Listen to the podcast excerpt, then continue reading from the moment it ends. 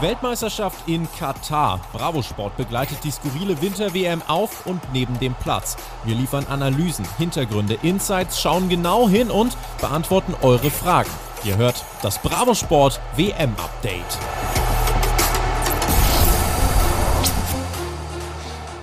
Das war der WM-Auftakt. Deutschland ist ins Turnier gestartet und verliert mit 1 zu 2 gegen Japan. Wir haben äh, 2018er Flashbacks und auch wenn uns nach gestern schon gehörig die Lust vergangen ist, äh, die ja dieses Jahr ohnehin schon gedrückt war, reden wir trotzdem drüber. Hilft ja nichts. Hört das Bravo Sport WM-Update. Ich bin Tobi und freue mich heute, wenn schon nicht über die Leistung der Deutschen, dann wenigstens über meinen Podcast-Partner, den Bravo Sport Redaktionsleiter Olli. Der ist bei mir und hat das gestern wie verdaut mittlerweile?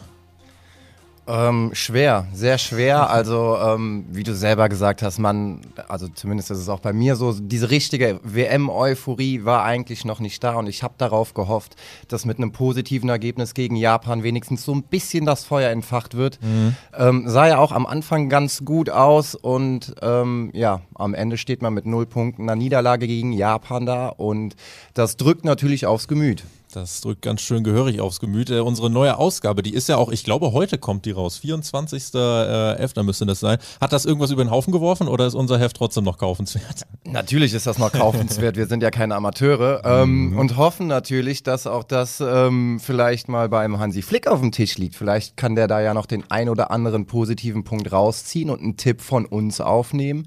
Ähm, aber es ist natürlich klar, das Heft ist brandaktuell und ähm, für jeden ein Muss. Mhm, Denke ich nämlich auch. Also der Ablaufplan für die heutige Folge, wir werden gleich mal ein bisschen quatschen, wie das Turnier bisher gelaufen ist. Also das Deutschland-Thema noch kurz aufschieben und dann äh, werden wir aber tatsächlich mal analysieren, was ist denn da gestern gegen Japan schiefgelaufen, was ist passiert, wie haben die Spieler reagiert und wir müssen dann tatsächlich auch nochmal über diese ganze Bindensache sprechen, One Love und so weiter, inwiefern das vielleicht jetzt sogar äh, zu viel Ablenkung kreiert hat, denn Deutschland war genau deswegen gestern so ein bisschen das Gespött auch im Internet. Alle haben gesagt, ja, wenn ihr euch nicht auf Fußball konzentriert, das habt ihr davon. Also äh, sehr viele verschiedene Faktoren und dann wollen wir auch noch ein bisschen vorausblicken, denn unser nächstes Spiel ist gegen Spanien am Sonntag und Spanien hat gestern gesagt, wir machen euch eine kleine Ansage und vielleicht wollt ihr dann auch gar nicht mehr antreten. Gucken wir mal, ob wir antreten sollten oder nicht. Lass uns reingehen in das äh, bisherige Turnier. Äh, der erste Schocker, den wir erlebt haben, war unter anderem Argentinien gegen äh, ja eine, eine Auswahl aus Saudi-Arabien, wo man jetzt nicht denen zugetraut hätte, dass sie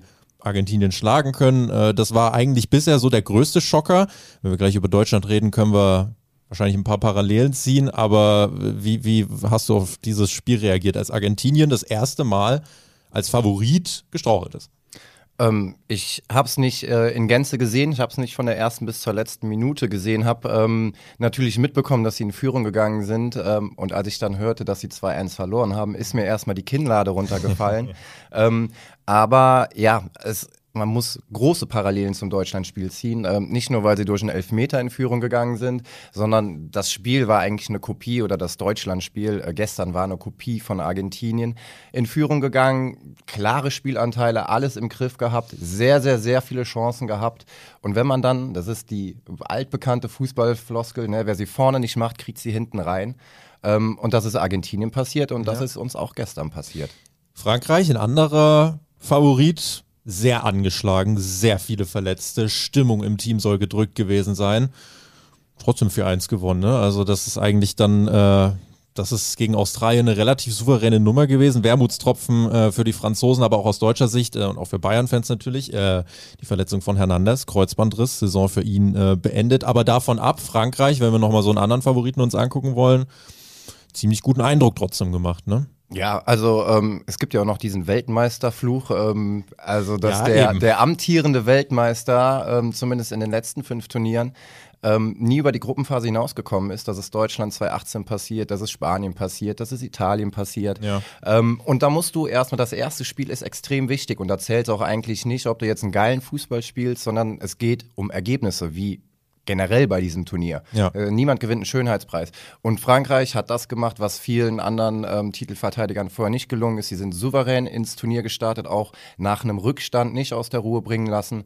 Und Qualitäten haben die vorne genug, dass man so ein Spiel gegen Australien dann am Ende auch ähm, ja, drehen und 4-1 gewinnen kann.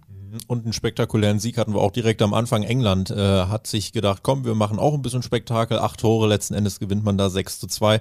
Äh, führen jetzt in Gruppe A. Wir hatten ja äh, in Gruppe B und dann hatten wir natürlich auch, was noch ganz spannend war, ähm, den Auftakt, also die Niederlande, wenn ich es gerade sehe, äh, die ja auch äh, insgesamt gut, solide gestartet sind in Gruppe A, wo äh, Katar ja das ganze Turnier eröffnet hat. Da haben wir dann übrigens gesehen, ähm, also abgesehen davon, dass wir äh, das halbleere Stadion gesehen haben nach der Halbzeit, haben wir gesehen, Katar zum Beispiel als Veranstalter kannst du dieses Jahr sportlich von der Leistung zum Beispiel eher ausklammern. Auch das, glaube ich, bisher eine Erkenntnis des Turniers. Auf jeden Fall, aber ähm, das wäre auch eine zu große Überraschung gewesen, wenn, wenn da sportlich ähm, ja, irgendwas gegangen wäre, was natürlich nie auszuschließen ist. Aber mhm. das war schon der erwartete Auftakt und ich glaube auch nicht, dass die Kataris da noch über ähm, einen Punkt jubeln können. Also schwer genug. Senegal und Niederlande sind keine Laufkundschaft. Ähm, von daher eigentlich genauso gelaufen, wie man es erwarten konnte. Mhm. Also auch die Niederlande, dann haben wir die quasi, wir hatten England, die also eigentlich bis auf Argentinien von den Favoriten gut ins Turnier gestartet sind. Über Spanien reden wir gleich noch. Belgien äh, gestern 1 zu 0 dann letzten Endes gewonnen. Ähm, das ist im Endeffekt ja, noch Brasilien, auf die wir jetzt dann wirklich warten, die als großer Favorit uns noch ein paar Erkenntnisse liefern werden. Wenn wir in der nächsten Folge nochmal ausführlich drüber sprechen, wenn dann wirklich alle Mannschaften auch mal gespielt haben.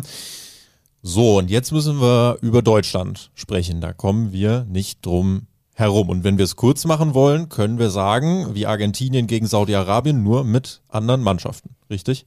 Richtig. Mhm. Ja, andere Mannschaften, andere Spieler, ähm, nahezu selber Spielverlauf. Und was dann am Ende auch das Entscheidende war, dass deswegen hat auch äh, Saudi-Arabien gewonnen und deswegen haben die Japaner gestern gewonnen. Sie wollten es einfach mehr. Also bei, wenn du, wenn du da nicht das 2 zu 0 machst, egal ob Argentinien oder Deutschland, du lässt immer noch die Tür einen Spalt offen. Und genau das hat Japan gemerkt. Und Japan hat auch gemerkt, okay, die machen den Sack einfach nicht zu. Und Deutschland, ja. dafür sind wir leider jetzt auch bekannt, dass unsere Abwehr nicht gut ist, dass wir sehr anfällig sind. Und genau das hat Japan ausgenutzt, weil sie es wollten, weil sie diesen Sieg wollten und ihn am Ende dann, ähm, ja, in meinen Augen auch äh, vollkommen zurecht eingefahren haben. Und wir haben das Spiel gestern auch zusammen geguckt und saßen nebeneinander und äh, als unter anderem das 1 zu 0 durch den Elfmeter gefallen ist und wir alle in der Redaktion sehr erleichtert waren, war ich dann der Boomer und habe gesagt, naja, so fing es bei Argentinien auch an. Und dann in der zweiten Hälfte, als auch nach vielen Chancen in der ersten Halbzeit einfach das 2-0 nicht gefallen ist, habe ich gesagt, ah, ist schon noch ein gefährliches Ergebnis und wir waren uns alle einig, dass das auch noch richtig nach hinten losgehen kann. Und dann kam irgendwann eine Phase, ich würde sagen so ab der 55., 60. Minute, Japan mit der ersten größeren Chance, mit der zweiten größeren Chance, mit der dritten größeren Chance. Und es war eigentlich nur eine Frage der Zeit und die ganz logische Konsequenz der Ausgleich kommt. Und weil auch da eine Reaktion dann ausgeblieben ist, weiter keine großen Torchancen, machen die halt das 2-1. Und das war tatsächlich, wenn du dir diesen Spielverlauf anschaust, klingt komisch, aber das hat sich dann einfach abgezeichnet, ähm, dass es so gelaufen Absolut. ist. Und trotzdem ist man geschockt, weil man denkt sich, nach, das, wir machen nicht dieselben Fehler wie 2018, aber im Endeffekt ist es genau so passiert. Und ja, fangen wir dann wirklich mal mit den Sachen an, die nicht gut gelaufen sind. Danach können wir ein bisschen Mut machen.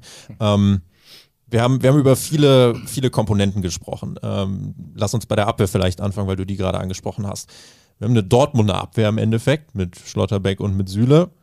Muss man es kurz machen und sagen, die ist gestern nicht auf dem WM-Niveau gewesen, wie wir sie gebraucht hätten.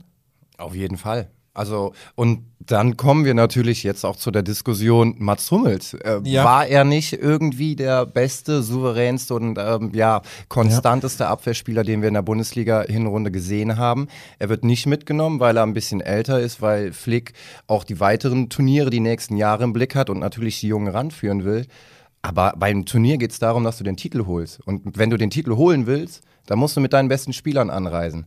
Und wenn du das nicht machst, dann, ja, dann kann das nach hinten losgehen. Und ja. sowohl Schlotterbeck als auch Süle, ich muss gestehen, ich bin eigentlich Süle-Fan und fand es auch gut, dass er rechts begonnen hat, weil er ähm, auch wenn seine Figur nicht die allersportlichste auf den ersten Blick ist, er bringt Dynamik mit, er kann auch nach vorne gehen, er hat einen guten Abschluss und kann auch flanken.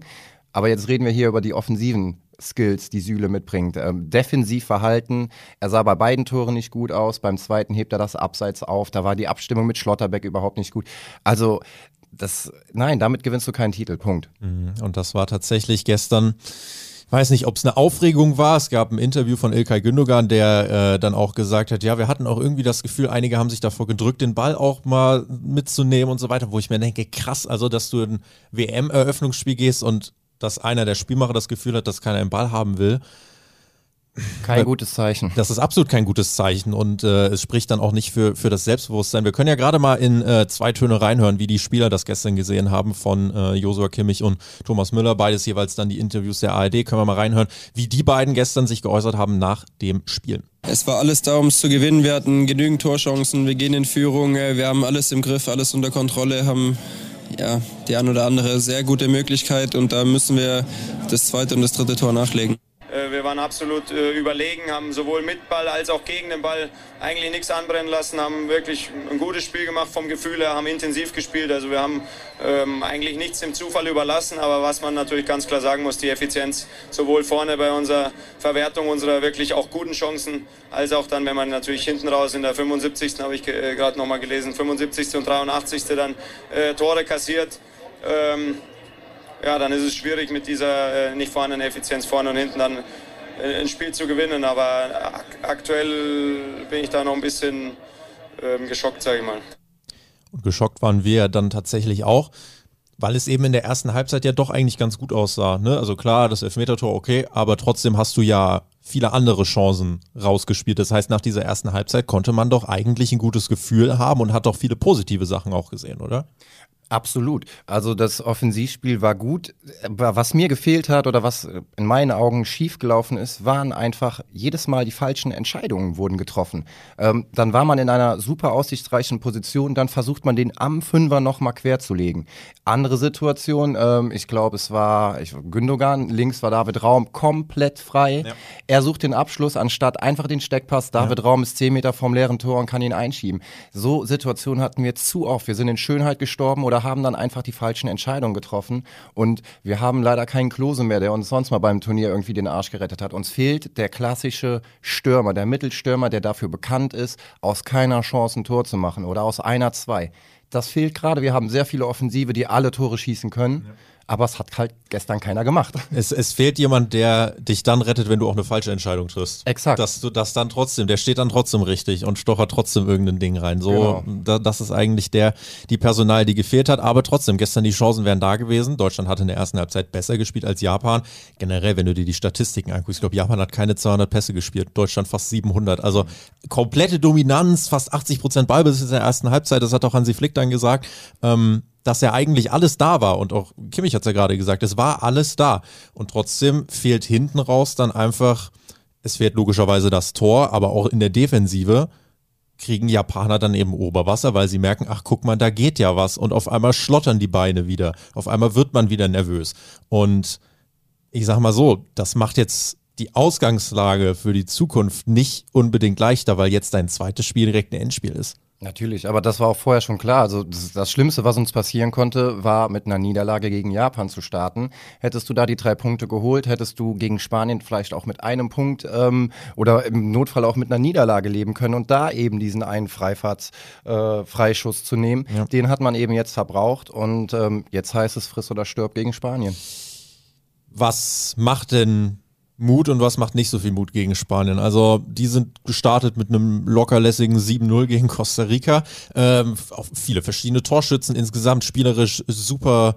Äh, einfach Spaß. Es hat Spaß gemacht, dieses Spiel zu sehen, weil sie einfach ganz locker befreit gespielt haben, früh in Führung gegangen. Gavi, jüngster äh, WM-Torschütze seit 1958 und generell der höchste WM-Sieg von Spanien jemals bei einer Weltmeisterschaft. Und wir haben ja auch noch drüber geredet, sind die Spanier nicht personell sogar ein bisschen schwächer besetzt als wir individuell? Eigentlich sind sie das ja. Das spielt halt für dieses zweite Spiel, glaube ich, gar nicht mehr die große Rolle, weil die Kopfsache bei Deutschland, glaube ich, jetzt so, es ist komplett gegensätzlich. Die einen haben 7-0 gewonnen, sind komplett geil, das könnte unser Turnier werden. Mhm. Und wir kommen damit, nein, wir haben 2018 schon wieder das erste Spiel verloren, schon wieder maximal unnötig. Was macht jetzt Mut? Es gibt da definitiv ein paar Punkte, du merkst, äh, ja, es, es, sprudelt nicht direkt aus mir raus. Also erstmal vorweg, Spanien wird ein komplett anderes Spiel als gegen Japan, denn Spanien will selber den Ball haben, ist dafür bekannt, ein schnelles Kombinationsspiel aufzuziehen. Ja. Da wird Deutschland in der Defensive viel, viel mehr gefordert sein. Ähm, der Unterschied ist aber, und das ist eigentlich die große Schwäche von Deutschland, dass wir so konteranfällig sind. Das kann natürlich gegen Spanien genauso passieren, aber die Spielausrichtung ist äh, vom, vom Anpfiff erstmal eine andere, ja. weil Spanien selber das Offensivspiel sucht und Deutschland, und auch das ist ein großer Punkt, war eigentlich klarer Favorit auf dem Papier gegen Japan. Jetzt sind wir ganz klare Außenseiter, nicht nur durch die beiden Ergebnisse, sondern Spanien, Deutschland, immer ein großer Name und äh, ja, ich glaube, den letzten Sieg hat Deutschland 2008 in einem Freundschaftsspiel geholt, mhm. ähm, ist jedenfalls sehr lange her. Ähm, ja, wir müssen zusehen, dass wir Stabilität in die Defensive kriegen. Und ähm, ja, die Defensive ist das A und O, ist, ist der Schlüssel zum Sieg. Und wenn wir, wenn wir da gut stehen, wenn wir es da hinkriegen, die Spanier ein bisschen ähm, auch in ihrem Kombinationsspiel zu stören, dann ja, dann kann das auch für Deutschland positiv ausgehen, um mhm. es mal vorsichtig zu formulieren. Das heißt, du sagst lieber jetzt erstmal, also weil natürlich Tore schießen müssen wir ja auch, aber erstmal lieber gucken, dass man hinten erstmal sicherstellt, dass Spanien uns nicht auch ganz, ganz viele Dinge reindrückt und dann muss man eben gucken, ja, wie man daraufhin aufbaut. Also auch gegen Japan hatten wir, wie gesagt, die Chancen. Japan hatte gegen uns auch in der ersten Halbzeit schon Chancen, wo ich mir auch dachte, ja, wenn Spanien die kriegt, weiß ich nicht, ob das nochmal dann so ausgeht. Das heißt, du musst wirklich von Anfang an erstmal sicherstellen, dass du mental auf der Höhe bist, dass du dich nicht einschüchtern lässt und dass du die Situation jetzt so annimmst erstmal, dass du dich dann wirklich reinwirfst, weil ich glaube, wie gesagt, nicht, dass es jetzt nur noch um spielerische Qualitäten geht, das ist jetzt erstmal eine Kopfsache. Du musst in Spanien jetzt nicht zeigen, dass du toll Fußball spielen kannst, du musst sie richtig wegrotzen eigentlich. Du musst denen direkt zeigen, Freunde, ey, wir wollen auch noch dieses Turnier mitspielen, also äh, vergesst das mal. Und dann musst du gucken, wenn du eine Körpersprache an den Tag legst, wenn du die Mentalität so auf den Platz bringst, dass du dann eben vorne einmal die Entscheidungsfindung angehst, dass du dir denkst, ey, jeder Schuss, jede Chance, die ich mir jetzt erarbeite, du musst dir bewusst sein, was für einen Wert die hat und wie wichtig es wirklich wird, jedes, jedes bisschen einfach rauszuholen. Und äh, eben dann auch wirklich, keine Ahnung, wenn es ein 1-0 wird am Ende, ist das scheißegal. Es zählt wirklich nur, dass wir gegen Spanien wirklich was reißen. Wahrscheinlich ist im Endeffekt sogar noch ein Unentschieden. Puh noch okay für uns im Nachhinein. Es kommt auf den Spielverlauf an, aber du musst wirklich gucken, einmal Spanien zeigen, ey, wir sind da, wir spielen anders als gegen Japan und dann musst du eben vorne das Nadelöhr finden. Spanien hat jetzt nicht so viel Gegenwind gekriegt gegen Costa Rica. Also ich glaube, wir haben noch nicht so viel Aussagekraft über Spaniens Defensive, wie wir es über Deutschlands Defensive haben. Fall, ja. So, und da musst du eben Nadelstiche setzen. Und wir haben ja auch die schnellen Spieler. So. Eben, also wieso nicht den Spieß mal umdrehen? Also wir haben genug Spieler im Kader, die extremes Tempo auf den Rasen bringen ja. und wieso nicht einfach selber mal kontern und eben die Spanier kommen lassen. Ähm, und das Allerwichtigste, was hat Deutschland immer stark gemacht, es, ist, sind nicht die spielerischen Fähigkeiten oder also es ist es sind Tugenden wie, mhm. wie Laufbereitschaft, wie Kampf, wie bis zur letzten Minute alles aus sich rausholen. Du musst, und es gibt bei dieser WM Nachspielzeit bis zum geht nicht mehr, ja. du musst in der 104. Minute, wenn es äh, so viel Nachspielzeit gibt, da ja. musst du noch merken, dass die wollen, dass die da das Tor wollen. Und das brauchst du jetzt. Du brauchst äh, ja einen straighten Blick, du brauchst Anführer und du, ja, du musst dich auf das berufen, was du, was du immer kannst. Ja, auf jeden Fall. Da werden jetzt auch Namen wie Kimmich, Müller, Neuer wichtig. Die müssen auch jetzt versuchen, nicht die Köpfe hängen zu lassen, gerade bei dem Kimmich. Ich kann mir vorstellen, dass er richtig, richtig angefressen ist. Das darf der aber jetzt, glaube ich, nicht dann so mit in die Kabine tragen, sondern er muss Kopf oben halten, weil das Turnier ist noch nicht vorbei. Ähm, und jetzt, also man kann es ja auch so sehen, eigentlich die Ausgangslage die Welt macht sich gerade so ein bisschen über Deutschland lustig, weil wir konzentrieren sich ja nicht auf Fußball, haben sie davon. Ähm, Spanien gewinnt 7-0. Eigentlich ist alles gegen uns. Das heißt, im Endeffekt, ja, wenn wir jetzt rausfliegen, kann man halt sagen, hm, hat sich jetzt abgezeichnet, aber so dieses Szenario, alle gegen uns, kann ja auch was befeuern. Das kann ja auch in dir irgendwas offenlegen, finde ich. Und deswegen sollte man das vielleicht einfach nutzen als Antrieb, um jetzt zu sagen, Freunde, jetzt erst recht, wir sind nicht wie 2018 so dämlich, sondern werden jetzt umso mehr liefern. Und ich sag mal so, wenn du dann gegen Spanien jetzt eine richtig starke Performance lieferst, so auf einmal gehst du gegen Costa Rica mit Selbstbewusstsein in dein Endspiel ums K.O. oder um die K.O.-Phase. Insofern, das ähm, sollte man auf jeden Fall noch nicht abschreiben. Ich bin sehr gespannt. Sonntag 20 Uhr dann das nächste Spiel. Ähm, wir haben auch auf Instagram nach ein paar Meinungen von euch gefragt. Also, was sagt ihr zu diesem Spiel? Wie habt ihr das Ganze empfunden? Und was sind eure Takeaways? Und da haben wir unter anderem den Fabi, der schreibt, Deutschland kann keine Tore schießen. Wie viele Chancen wollen die denn noch überhaupt ähm, bekommen? Der Erik sagt, zu viel heiße Luft und zu viel Gelaber vornweg, zu wenig Leistung auf dem Platz. Auch der Philipp hat uns geschrieben, viel zu wenig Kampfgeist und Mentalität auf dem Platz gelassen. Noah schreibt, Schlotterbeck raus. Also wir haben mehrere Kommentare tatsächlich zu Nico Schlotterbeck bekommen. Also die Defensive ist da, ist da eben das, was bei vielen bleibt. Der Kipper schreibt, eigentlich Deutschland so wie immer. Leistung an sich okay, aber keine Abwehr. Und der, Kein Ertrag. Und der Daniel schreibt, verdiente Niederlage, eine so schlechte Chancenverwertung habe ich lang nicht mehr gesehen. Und der Olli hat uns geschrieben, das ist aber nicht der Olli, der neben mir steht, der hat gesagt, äh, ein Boykott wäre weniger peinlich gewesen. Also auch Headlines ja gelesen mit Boykott einfach gemacht und so weiter. Das bringt uns ja gleich noch zu einem anderen Thema. Aber das zeigt schon, also eigentlich sind sich ja alle einig. Ähm, Chancenverwertung und Defensive, das musst du gegen Spanien besser machen. Absolut. So. Und wenn wir dann jetzt eben uns fragen, war Deutschland komplett mit dem Kopf anwesend, dann kommen wir natürlich zur Thematik, die in den letzten Tagen sehr viel dominiert hat und äh, wo auch sich ja unser Präsident dazu geäußert hat, Oliver Bierhoff. Da wollen wir kurz mal reinhören. Was hat der dazu gesagt, dass eben kurzfristig diese One Love Binde, die ja ohnehin schon ein Kompromiss war, weil man keine Regenbogenbinde tragen durfte, die wurde kurzfristig verboten und Oliver Bierhoff sagt dazu das. Ja, das Verhalten der FIFA ist natürlich frustrierend auch für uns. Ne? Und diese Eskalation führt auch dazu, dass es eigentlich jetzt nicht mehr um den Sport geht. Äh, und jetzt vor den Spielen wollen sich natürlich auch die anderen Nationen äh, unmittelbar aufs Spiel vorbereiten. Es ist natürlich eine große Verärgerung da. Es fühlt sich schon stark nach Zensur an. Das ist echt ärgerlich. Die FIFA sagt, es geht um den Fußball, es geht darum, dass die Spieler sich gut vorbereiten können. Und dann habe ich genug Zeit. Diese Aktion steht ja nicht erst seit gestern, sondern sie wissen seit längerer Zeit, dass wir die Binde tragen werden äh, wollten. Und ähm, und dann kommt am Spieltag kurzfristig, ganz bewusst gesetzt, muss man ja so einfach sagen, so eine Entscheidung, so eine Drucksituation. Wohl wissend, dass am Spieltag sowohl Spieler wie Trainer natürlich mit den Köpfen beim Spiel sind. Es schwer ist, auch innerhalb der Gruppe eine Entscheidung zu treffen. Und das ist, das ist ähm, echt traurig, dass das eben in, de, in, de, in der Art auch passiert ist. Das ist der O-Ton aus dem ZDF von Oliver Bierhoff. Diese One-Love-Binde und generell das Ganze drumherum es hat schon viel Fokus weggenommen, hat es in deinen Augen zu viel Fokus weggenommen und hat es vielleicht sogar eine Mitschuld daran, dass wir gestern nicht komplett auf der Höhe waren.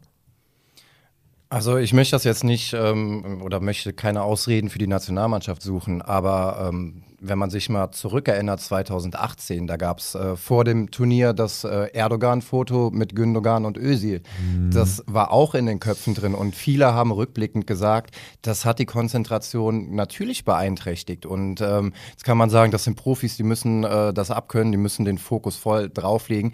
Aber das Thema wurde jetzt so hochgebauscht, dass in den Medien liest du nichts anderes, alle diskutieren, jeder hat eine andere Meinung, jeder ähm, ja, haut da drauf. Und das geht nicht spurlos an den äh, Spielern vorüber. Und ähm, Thomas Müller hat da ja auch ein Statement abgegeben, da kommen wir, glaube ich, gleich noch drauf zu sprechen.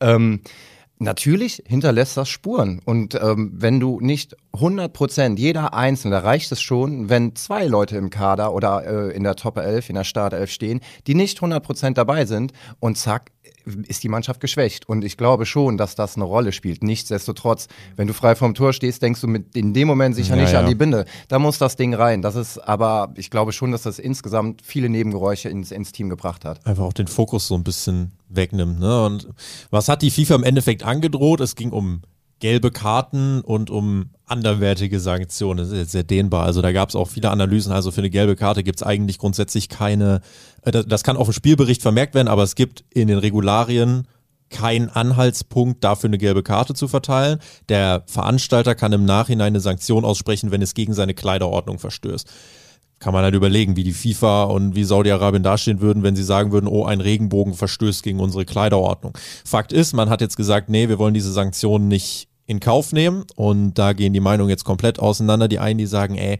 jetzt beendet dieses leidige Thema doch endlich mal und, und hört auf mit, diesen, äh, mit diesem Kuschen und positioniert euch, tragt die Binde und wenn es gelbe Karten gibt, gibt es gelbe Karten. Und die anderen, äh, die andere Seite ist dann so, ja gut, dann können wir das ja jetzt abhaken, wenn die FIFA Nein gesagt hat und konzentrieren wir uns auf Fußball. Wo stehst du oder welche Seite kannst du verstehen? Wir kommen ja, wie gesagt, auch gleich noch zum Statement von Thomas Müller. Ja, also ich langsam geht's mir auch. Ich muss es sagen, es nervt, es nervt wirklich, weil äh, das trägt ja auch nicht dazu bei, dass irgendwie noch eine WM-Atmosphäre entstehen kann oder dass da irgendwas entfacht wird. Im Gegenteil. Kind ist eh schon im Brunnen gefallen. Ne? Ja, das Kind ist in den Brunnen gefallen und ähm, ja, also was sollen wir da jetzt nochmal äh, vor jedem Spiel drüber diskutieren? Ich kann es auch nicht mehr hören. Ähm, und ja, ich finde es auch auf der einen Seite gar nicht fair, den Spielern da einen Vorwurf zu machen oder dass auf Neuer draufgehauen wird. Ich glaube nicht, dass Neuer gesagt hat, ich möchte keine gelbe Karte, ich mache das nicht. Ähm, und es war ja auch nicht nur Deutschland, da hing ja auch Wales, England und so weiter mit dran. Ähm, mit dem Spiel von England, die als erstes aus diesen, ich glaube sieben Nationen waren es, die gesagt haben, wir tragen ja. diese Binde, die haben als erstes gespielt und die haben es nicht gemacht. Und da ist das Kind, also dann nochmal in den Brunnen gefallen. Also wenn, dann hätten alle sieben Mannschaften sagen müssen, vier, sieben Nationen, hey, dann sollen die uns gelbe Karten geben oder dann sollen die uns Punkte abziehen, dann sollen die uns nach Hause schicken. Macht das mit sieben Mannschaften. Der, der Aufruhr wäre ja viel, viel größer, wenn nachher sieben Teams von der äh, WM ausgeschlossen werden oder Punktabzug kriegen. Ähm, aber dadurch, dass, dass es da schon gescheitert äh, ist bei England, finde ich, kann man es dann auch nicht nur auf Deutschland beziehen oder nicht nur auf Manuel Neuer. Mhm. Und am Ende, sie sind Fußballer. Sie sind keine Politiker. Natürlich, sie haben die Chance, irgendwie äh, Zeichen zu setzen. Ähm, aber da jetzt immer noch weiter drauf zu hauen, ähm, ja, irgendwann ist gut. Und der FIFA natürlich ganz bewusst gewollt. Natürlich, man sagt die ganze Zeit, es geht nicht um Politik, es geht nur um das Sportliche und was verbi man verbietet aber genau dann vorher äh, eine Positionierung und greift politisch ein, weil die FIFA sich ja politisch damit genau. positioniert. Genau. Die FIFA hat damit ja, also Image-Schaden, also wenn, wenn das Kind da in den Brunnen gefallen ist, also wie tief da, der Brunnen mittlerweile ist, wo die FIFA drin wohnt, das ist ganz, ganz schlimm. Und das habe ich ja auch in der letzten Folge gesagt, an sich bin ich gar nicht mal so sauer auf, ähm, nicht auf Saudi-Arabien, weil das Land ist halt so, wie es ist. Ich bin auch nicht sauer auf jetzt die deutschen Spieler, sondern ich bin halt sauer auf die FIFA, weil Fußball gucken dadurch zu einer politischen Entscheidung geworden ist, finde ich scheiße. Und äh, das ist halt das, was mich nervt. Äh, Thomas Müller, das Statement, um das nochmal abzuhaken, also der hat sich auch positioniert. Ähm, bestätigt auch nochmal so ein bisschen, das geht an den Spielern nicht vorbei. Er hat gesagt, äh, in einem Instagram-Post, lest ihn euch bitte gerne noch vollständig vor, das ist jetzt nur die verkürzte Version. Die Unruhen rund um die Begebenheiten im Vorfeld der WM, das Verbot der One Love Binde und weitere befremdliche Aktionen und Äußerungen der FIFA beschäftigen uns Spieler und das gesamte Team. Der Standpunkt der FIFA ist für uns in keinster Weise zu verstehen. Der DFB hat seinen Standpunkt klar gemacht. Wir Spieler engagieren uns über den Rasen hinaus. Wir haben viele Stiftungen etc. und unterstützen mit großem Einsatz verschiedene soziale Einrichtungen. Wer von uns als Fußballern erwartet, dass wir unseren Pfad als Sportler komplett verlassen und unsere sportlichen Träume, für die wir ein Fußballleben lang gearbeitet haben, aufgeben und ums, um uns sportlich noch deutlicher zu positionieren, der wird enttäuscht sein. Das ist also quasi die Zusammenfassung. Ich habe da ein Verständnis schon dafür. Man will natürlich, die Spieler sind jetzt dort, die können Zeichen setzen. Sie werden damit in dem Land jetzt nicht mehr die große Revolution lostreten und es ist halt einfach, ja, jetzt eine Sache, die, die viel Fokus wegnimmt, die zu spät kommt mit Vergabe hätte klar, klar werden müssen, so, wir werden bei dem Turnier das und das machen. Und jetzt dann auf einer Binde als, als Symbol rumzureiten, die ja eh schon nur noch ein lascher Kompromiss war. So, ne? Und wir sind uns ja einig, im Endeffekt ein Zeichen, was nur ein Zeichen ist, wenn es keine, wenn es keine Reaktion zieht. Ja, oder, oder keine Konsequenzen. Keine Konsequenzen ja. zieht, das ist ja dann auch kein richtiges Zeichen im Endeffekt. Nee, eben. Also das, das bemängeln äh, ja auch viele oder das sagen ja viele. Ähm, also wenn du nicht bereit bist, irgendwas in Kauf zu nehmen, dann ist es auch kein Zeichen. Richtig. Ein Zeichen setzt Richtig. du dann, wenn du äh, darüber hinweg siehst, dass dir irgendwas widerfahren kann. Also du willst das Zeichen setzen, dann nimm auch das in Kauf, was, was womöglich passieren kann. Und die Fallhöhe vom DFB war unwahrscheinlich groß schon vor dem Turnier. Äh, auch in Interviews, Goretzka betont, wir werden sichtbare Zeichen setzen. Also es wurde, ich glaube auch in keinem anderen Land auf der Welt so hoch gebauscht wie in Deutschland. Das ist, die Thematik kocht nirgendwo so hoch und ja. ich glaube auch nirgendwo ist der Druck auf den Spielern so hoch wie in Deutschland. Aber dadurch, dass immer wieder betont wurde, wir setzen ein Zeichen, man wird es sehen, natürlich so groß wie möglich, wenn du sowas vorher ankündigst, und dann heißt es, vielleicht kriegt man eine gelbe Karte, wenn man die Binde trägt und dann einknickt. Natürlich zieht das Shitstorm nach sich. Kann ich voll verstehen.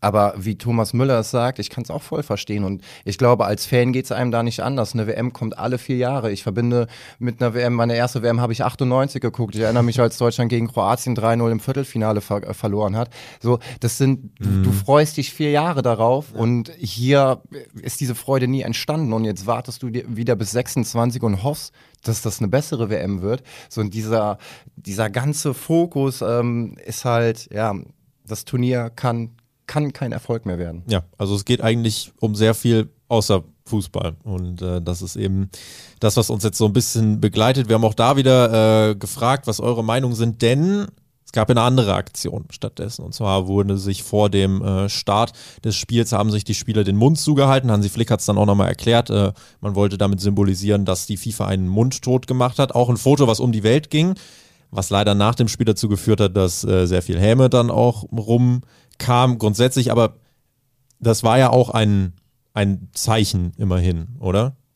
Ja, es war ein Zeichen und es hat jeder wahrgenommen, äh, auch wenn wir jetzt hinterher total blöd dastehen, aber es war ein Zeichen. Und ganz im Ernst, ich glaube, Deutschland kann bei den Fans oder hier in Deutschland nicht mehr so richtig gewinnen oder die Spieler können nicht mehr gewinnen. Egal mit welcher Aktion oder was sie geplant haben oder was sie machen wollen. Wenn sie nichts machen, ja, ähm, haben keine Eier und äh, ja, kein Rückgrat. Wenn sie irgendwas machen, wird das aber ins Lächerliche gezogen. Ja, ist zu wenig. Mhm. Die, ja, die Spieler können nicht mehr gewinnen. Also vielleicht sportlich, aber ja. nicht mehr bei dem Thema äh, Zeichen setzen, Binde tragen, irgendwas. Das auch da haben wir noch ein paar Kommentare von Instagram. Der Adrian hat geschrieben, mehr auf Fußball konzentrieren. Man hat ja sonst gesehen, wo es hinführt. Ähm, ansonsten noch auf die Frage hin, hätten wir trotzdem mit der Binde auflaufen sollen, äh, hat der Mattes geschrieben, dass Deutschland nicht bereit ist, eine gelbe Karte zu bekommen, während zum Beispiel die Iraner mehr oder weniger ihr Leben riskieren. Also das ist ja auch ein riesen, riesen Thema. Also die stellen sich hin, singen die Hymne nicht mit, wohl wissend, dass Frauen, Kinder, Familien in ihrem eigenen Land dafür verfolgt werden können. Also das sind ganz, ganz krasse, ähm, also informiert euch da bitte auch ganz, ganz krasse Drohungen, mit denen die da wahr oder klarkommen müssen und die die wahrnehmen. Und das ist halt ähm, ganz, ganz starker Kontrast zu dem, was wir halt jetzt hier diskutieren. Ansonsten ähm, haben wir noch Lorin, der schreibt, wenn du ein Statement setzen willst, dann solltest du resistenter sein. Ähm, bin zwiegespalten. Einerseits kann ich es verstehen, dass sie keine gelbe haben wollen, aber äh, man sollte doch ein bisschen mehr sich trauen, wenn man es ernst meint. Das ist halt so die Sache. Ich glaube, die meinen das schon ernst, aber es ist auch keine Einzelentscheidung. So, es sind ja alle, es ist immer eine Verbandsentscheidung und ja, die wollen halt Fußball spielen dort. Das ist eine Weltmeisterschaft, die haben darauf hingearbeitet. Ähm, wird's jetzt, also es ist halt keine Schwarz-Weiß-Entscheidung, es ist einfach ein komplett, es ist ein komplexes Thema, wo, wo du kein klares richtig, kein klares falsch setzen kannst. Du musst es moralisch abwiegeln. Ähm, kannst du das vertreten, so für dich? Und es ist ein Konflikt, es ist ein ethischer Konflikt. Damit könnten wir einen kompletten Podcast füllen, wenn wir es machen wollten reden aber über Fußball und ähm, ja, haben dann im Endeffekt äh, jetzt noch eine Sache offen, die vielleicht nochmal so ein bisschen konterkariert, was wir gerade ja angesprochen haben, äh, Zuschauerzahlen. Ich habe die Zuschauerzahlen nochmal vom Deutschlandspiel, ne? Ähm, es waren 2018 nie im Schnitt weniger als 25 Millionen für die WM in Russland. Und die Frage ist natürlich, wie auch wir als Fans dieses Turnier verfolgen, weil da war ja auch ganz groß die Ansage äh, von, von vielen, wir boykottieren das. Wenn wir jetzt auf die TV-Quoten gucken, müssen wir sagen, mh, das wird boykottiert, denn ja. es haben das Deutschlandspiel haben nicht mal 10 Millionen Menschen gesehen. 9,8 Millionen waren das, also 15 Millionen weniger als der Durchschnitt bei der WM 2018. Das ist schon, das ist schon krass. Ähm, und zeigt halt so ein bisschen, die Leute halten sich dran. Generell, äh, das Eröffnungsspiel, 3,2 Millionen Zuschauer im Schnitt bei der WM. In Russland waren das 6,2 Millionen. Das waren auch ähnliche Startzeiten. Also auch das ähm, nicht so wirklich eine, eine Ausrede. Jetzt kann man fragen, ist vielleicht der, der Winter, ist das eine ungewohnte Zeit oder steckt nicht wirklich ein Zeichen dahinter? Also glaubst du, äh, dass wir tatsächlich jetzt hier gerade sehen, dass sich viele dran halten und die Lust am Fußball verloren haben und das nicht unterstützen, dass ein Turnier da stattfindet? Ähm, auf jeden Fall, das ist eine Mischung aus, aus vielen Faktoren. Ähm, glaube, als dann irgendwann beschlossen wurde, dass diese WM vom Sommer in den Winter gelegt wurde, selbst da wurde ja schon gelacht, ah, dann guckt ja. man das auf dem Weihnachtsmarkt, äh, gar keinen Bock drauf. Ähm, dann vor der WM ganz, ganz andere Themen, die natürlich auch angesprochen werden müssen. Und es ist auch absolut richtig, dass wir viel über diese anderen Nebenschauplätze sprechen. Ähm, aber ja, viele Leute haben wirklich gesagt, ich gucke mir das nicht an, bin ich fest von überzeugt. Dann kommt es ähm, ja hinzu, dass wir in der kalten Jahreszeit so ein Turnier verfolgen, wo du nicht in, in eine Winterstimmung kommst. Mhm. Es gibt mhm. kein Public Viewing. Ähm, ja, und dann, ähm, dann kommen solche Zahlen warum. Und es überrascht mich, dass es so krass ist. Also die wirklich, dieser Abfall ist schon enorm. Ähm, aber dass es schlechtere Zahlen gibt als 2018, das war mir eigentlich schon klar. Mhm. Ja, wir reden jetzt wirklich davon, also das ist der Trend, der sich durchzieht, äh, 40 bis 50 Prozent weniger, also fast halbiert. Und ganz ehrlich, das ist im Endeffekt, also das ist ein Zeichen, was man als Fußballfan vielleicht setzen kann. Also und was ja auch viele Fans dann durchaus gerade setzen, dass sie sagen, ey, ganz ehrlich, der Fußball verliert mich so. Ich, ich mache auch keinen Hehl draus. Also ich war zum Beispiel bei der WM 2014 deutlich investierter, auch 2018 noch, als ich es jetzt bin. Äh, einfach weil, weil es so fern ist. Es ist so, so, es ist weit weg, dieses ganze System. Allein wenn ich immer schon die Spielbilder ganz am Anfang sehe, wie da einfach ein Stadion in der Wüste steht, irgendwo im Nirgendwo. Und das ist jetzt der Fußball, den wir feiern sollen. Irgendwie fühle ich das nicht so wirklich. Und äh, wir werden es einfach mal weiter beobachten, wie es mit den Zuschauerquoten weitergeht, wie ähm, sich diese WM da öffentlichkeitswirksam weiterentwickelt und natürlich ganz wichtig, wie es mit Deutschland weitergeht. Das Spiel gegen Spanien, Sonntag, 20 Uhr und es ist direkt ein ganz entscheidendes Spiel. Und wir werden da das nächste Mal drüber reden am Montag. Äh, ich glaube, du bist dann noch da. Der Philipp wird dann demnächst auch mal wieder vorbeischauen, aber äh, wir werden dann, glaube ich, am Montag nochmal drüber reden und das Spiel gegen Spanien einordnen. Ähm, ja, und dann wissen wir vielleicht schon, wie es weitergeht mit dieser WM. Ich wage keine Prognose abzugeben ähm, und bin einfach mal ganz offen und harre der Dinge, die da kommen. Und würde sagen, damit machen wir den Deckel drauf für dieses Update. Ähm, und freuen uns trotzdem auf das Spiel oder sagen wir, boah, vielleicht lieber doch nicht hingucken? Ähm, nein, äh, ich werde auf jeden Fall am Sonntagabend dieses Spiel gucken und ähm, ich werde ja versuchen, die Leidenschaft, die ich eigentlich beim Fußball gucken auch verspüre, dass ich sie irgendwie auf die Couch bekomme. Ähm, denn ich würde mich schon freuen oder es wäre wenigstens schön, ähm, wenn nach diesem Sonntag nicht die WM für Deutschland schon gelaufen ist, sondern wenn man da vielleicht doch nochmal die Chance hat, gegen Costa Rica ähm, die K.O.-Phase zu erreichen. Das hoffe ich, äh, erhoffe ich mir von diesem Spiel. Ähm, aber eine Prognose möchte ich da auch nicht abgeben. Damit machen wir den Deckel drauf. Die Bravo Sport ist also jetzt feige gewesen. Ja. das ist in Ordnung. Wir gucken einfach mal. Ihr könnt ja gerne eure Tipps natürlich schreiben, also in die Kommentare auf Instagram. Und dann können wir einfach mal gucken. Es wird auch wieder eine Abstimmung geben. Jetzt zum Beispiel für Deutschland gegen Japan haben 85 Prozent gesagt, äh, wir gewinnen. 85 Prozent lagen falsch. Wir setzen uns jetzt einfach mal nicht in die Nesseln und sind langweilig. Werden dann das nächste Mal uns hören am Montag. Da gibt es dann eben die nächste Ausgabe. Wir sprechen dann über Deutschland, Spanien. Wie hat sich Deutschland präsentiert? Was ist die Analyse dazu? Wir werden nochmal den Auftakt auch von Brasilien Brasilien uns angucken. Generell, wie haben sich die Favoriten dann insgesamt bisher präsentiert und ja, dann auch zum Beispiel auf Argentinien gucken. Könnte ja sein, dass die genauso schon vorm Ausstehen. Ich glaube, die spielen Samstag. Vielleicht sollten wir da einfach ganz genau hingucken, Olli. Ja, und dann äh, sollte Flick auch genau hingucken. Ja. Also und dann entscheiden, nachmachen oder nicht nachmachen. Exakt. Damit verabschieden wir uns für diese Ausgabe vom Bravo Sport Update. Ihr könnt uns natürlich verfolgen auf YouTube, Spotify, iTunes und Co. Bekommt alle Informationen natürlich auch immer auf Instagram in unseren Stories und in den Posts. Da machen wir euch aufmerksam, wenn äh, neue Folgen aufgenommen werden, wenn eine neue Folge online ist. Und damit beenden wir es. Ich äh, bin gespannt, in welcher Stimmung wir uns am Montag wieder hören. Danke Olli, danke an euch fürs Zuhören und Gerne. bis zum Montag. Macht's gut. Macht's gut, bis Montag.